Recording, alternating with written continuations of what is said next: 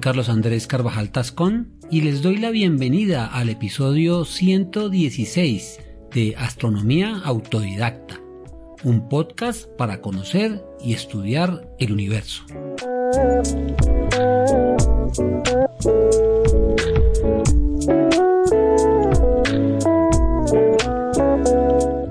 Hemos visto en el episodio anterior qué son, cómo se forman y cuál es la importancia de los cúmulos globulares. En resumen, los cúmulos globulares considerados dentro de las estructuras más antiguas del universo son agrupaciones compactas de millones de estrellas de población 2 que se encuentran en dirección al centro galáctico, encontrándose en su gran mayoría fuera del plano de la galaxia y solo unos pocos cercanos al núcleo. Los primeros son llamados del halo y los segundos del disco.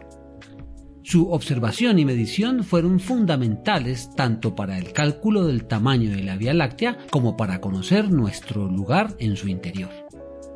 En este episodio hablaremos en términos prácticos sobre la observación aficionada de estos hermosos y apasionantes cuerpos celestes.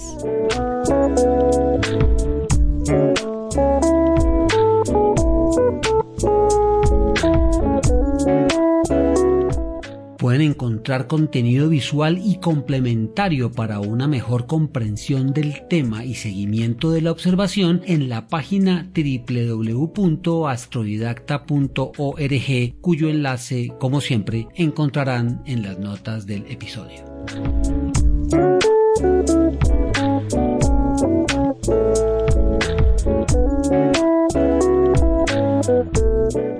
No es equivocado decir que los cúmulos globulares están entre los objetos más llamativos para los astrónomos aficionados y su observación siempre resulta gratificante al punto de que las sensaciones que transmiten son casi adictivas. Como estos astros se encuentran concentrados en su gran mayoría en dirección al centro de la Vía Láctea, es fácil detectarlos en las constelaciones de esta zona del firmamento, puesto que de los más brillantes, 6 están en Escorpión, 17 en Ofiuco y 19 en Sagitario. Por el contrario, no encontramos ninguno en la constelación de Casiopea y sus vecinas que residen en el lado opuesto mirando a las afueras de la galaxia. Si bien solo dos son los que se pueden identificar clara y fácilmente con el ojo desnudo, a saber Omega Centauri y 47 del Tucán, ambos en el hemisferio sur, la mayoría son accesibles con el uso de binoculares o telescopios pequeños.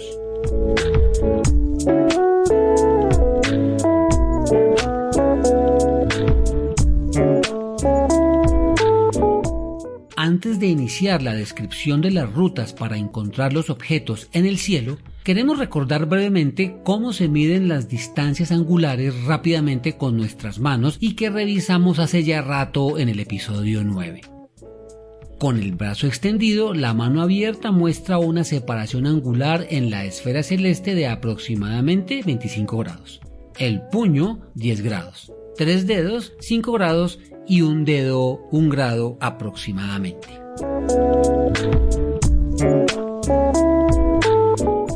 Para aquellos astrodidactas que se encuentren en el hemisferio sur, es un buen ejercicio tratar de observar Omega Centauri y 47 del Tucán con el ojo desnudo.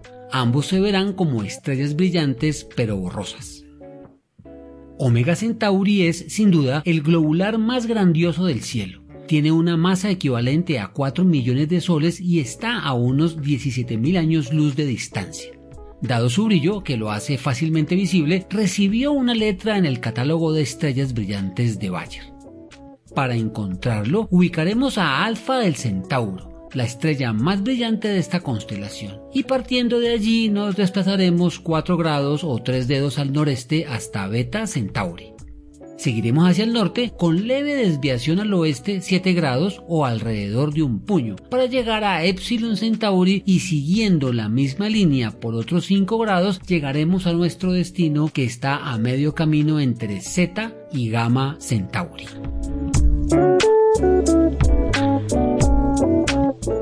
El otro gran cúmulo es 47 del Tucán, que se encuentra próximo a la pequeña nube de Magallanes. De todos estos astros es el segundo más brillante con magnitud 4. Mide unos 120 años luz y está a unos 17.000 años luz de distancia. Para encontrarlo, debemos ubicar a Achernar, la estrella alfa de la larga constelación del río Eridano, que es la de mayor brillo de la zona rodeada por Fénix al norte, Idrus al sur y Tucán al oeste. A partir de esta nos desplazamos 5 grados o 3 dedos al sur con leve desviación este, buscando a Alfa Idri y de allí 17 grados alrededor de un puño y medio al suroeste para llegar a Beta Idri. 47 del Tucán se halla directamente al norte a 5 grados o 3 dedos.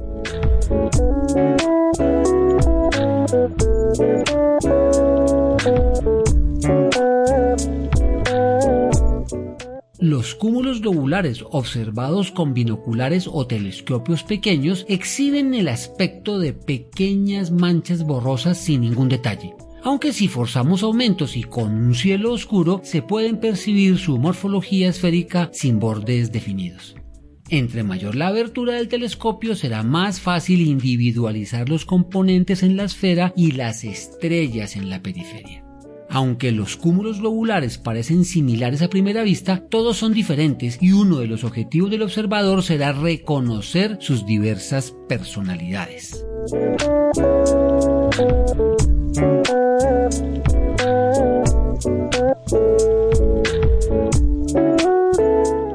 Dado que en esta etapa del podcast estamos aprendiendo o recordando las bases mínimas del conocimiento astronómico para disfrutar de los cielos, solo recomendaremos objetos que puedan ser vistos con binoculares y telescopios pequeños de hasta 6 pulgadas, que son los instrumentos recomendados para iniciar. Es necesario tener presentes las siguientes recomendaciones a la hora de salir al campo. Elegir un sitio de observación seguro y oscuro, sin luces directas evitar noches con luna muy brillante, adaptar la visión a la oscuridad, tener una carta celeste y un plan de observación previamente preparado. Usar para comenzar unos binoculares 10 x 50 o si se usa un telescopio contar con oculares que permitan aumentos medios o altos. Del objeto seleccionado debemos tener en cuenta otras sugerencias. Al igual que en todas las demás observaciones, es necesario realizar un escrutinio lento, pausado, dedicando tiempo para percibir y repasar el aspecto del astro. Nos sorprenderá cómo el ojo comenzará a captar detalles que de primera vista no se habían revelado, tales como su aspecto, concentración, tamaño, magnitud, presencia de tonalidades estelares y cadenas de estrellas en su periferia.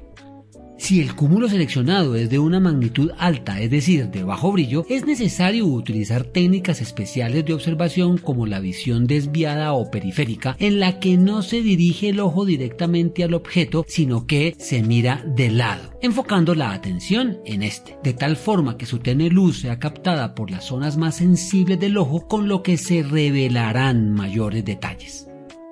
Otra técnica es mover lentamente los binoculares o darle pequeños toques al telescopio, ya que el ojo puede detectar mejor los objetos tenues cuando hay pequeños movimientos.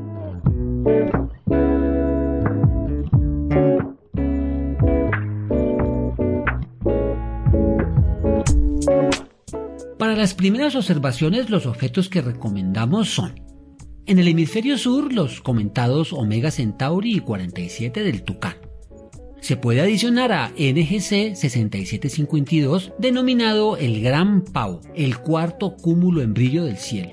Su núcleo es muy compacto, con apenas 1.3 años luz de diámetro. Se encuentra a unos 13.000 años luz de distancia y es uno de los más cercanos a la Tierra. Su magnitud 5.4 permite verlo con el ojo desnudo en noches oscuras y limpias, aunque es usual requerir binoculares.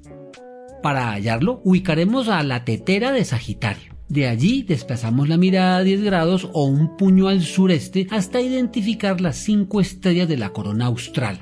Continuamos 25 grados o una mano abierta en la misma dirección para llegar a la región del Pau. La estrella más brillante de la zona es Alpha Pavonis, también llamada Pavo, la cual centraremos con los binoculares. Desde esta nos desplazaremos dos campos o 10 grados al oeste en donde se encontrará nuestro objeto destino.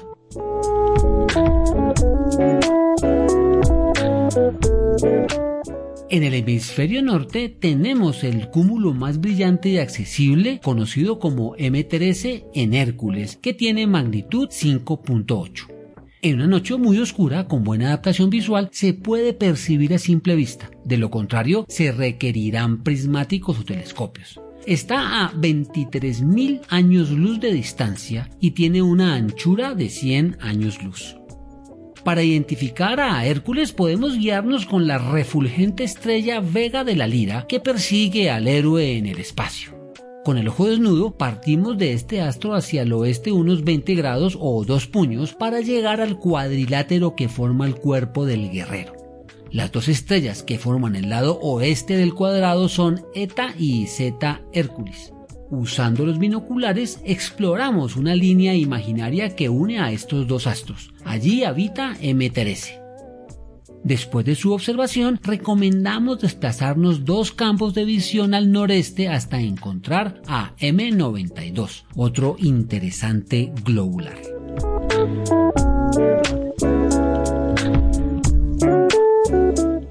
Finalmente proponemos a Messier 22, un cúmulo en Sagitario visible desde los dos hemisferios. Es brillante con magnitud 5.1, por lo que se podría reconocer con alguna dificultad a simple vista. Está a 10.400 años luz de la Tierra, siendo uno de los más cercanos.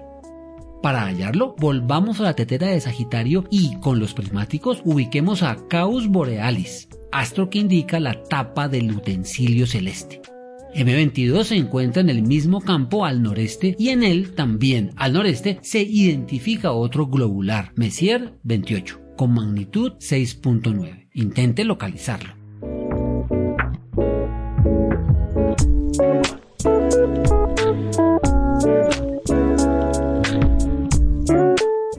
Hasta aquí las recomendaciones para iniciar la aventura observacional de los cúmulos globulares, una clase de objetos apasionante que esperamos sea una fuente de inspiración para el aficionado. En las notas dejo un enlace a una tabla con los más brillantes.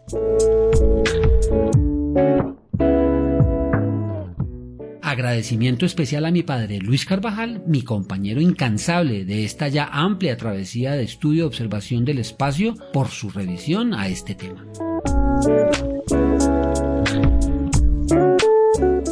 Esperamos que hayan encontrado esta información tanto interesante como útil para comprender, recordar o repasar los conceptos fundamentales de la astronomía. Apreciamos enormemente su apoyo y reconocimiento por lo que les invitamos a suscribirse, calificar y compartir los episodios. Al hacerlo, nos ayudan a difundir el podcast en las diversas plataformas, permitiéndonos llegar así a más aficionados y a aquellos que aún no lo son.